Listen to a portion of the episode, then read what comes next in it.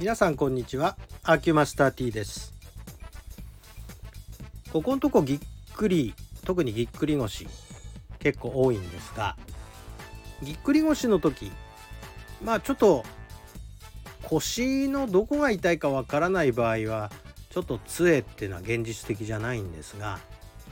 えっと右が痛いとか左が痛いとかもそういうのがはっきりしてる方の場合は杖を使うメリットっていうのはあります。でしかも T 字杖じゃないと体重乗せられませんので T 字杖いわゆる持ち手がえー、っと何て言うんですか水平についてるやつですね。が非常にいいと思います。あもちろん松葉杖の方がより楽ですしまあロフトランド杖でもいいっちゃいいんですけれども何しろ体重をかけれるような杖だと非常に楽だと思います。でまあ一番ひどい場合は松葉杖の方が楽です。それでこの杖を片方だけつくっていうのがどうもねこれ教えないとちゃんとつけないみたいですね。えっ、ー、と私の患者さんで杖が嫌いだっていう人がいてですねえっ、ー、とそれはですね例えば左の腰がすごく痛いっていう時に杖皆さんどっちの手に持ちます？左ですか右ですか？左が痛い時。左が痛い時って左に持っちゃダメなんですよ。右側に持たなきゃいけないんです。つまり足を前に出した時に腕は当然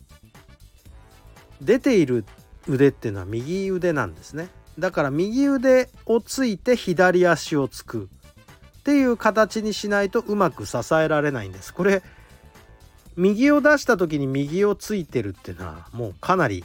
変な歩き方になっちゃいますんで痛い方と反対側に持つ。これがあ基本なんですがこれ意外と説明しないとできないもんだなっていうのをねを最近感じてるんです。っていうのはねあのー、じゃあ T 字杖買ってくださいって言って T 字杖買ってもらったんだけど T 字杖あるとなおさら歩きにくいなおさら辛いこんな辛いものを持って歩くのはダメだっていうんでちょっとどんな風に歩いてるかちょっと見せてくださいという風に言ったらですね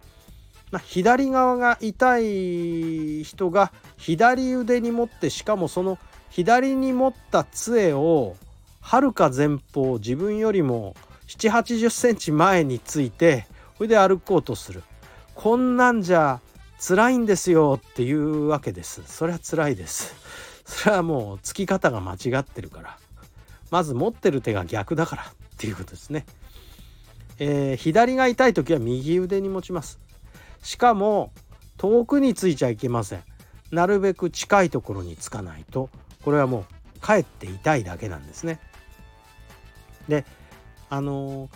基本的に左が痛いんで左に体重かけるのが辛い状態にある時はまあほとんどの体重を右側に置いといて左側の足はちょんづきで歩かないとこれきついですよね。まあだからあのーほぼほぼ右側に体重が乗って無理やり継ぎ足で歩いてるようなそんな感じの歩き方しかできないと。こういうふうに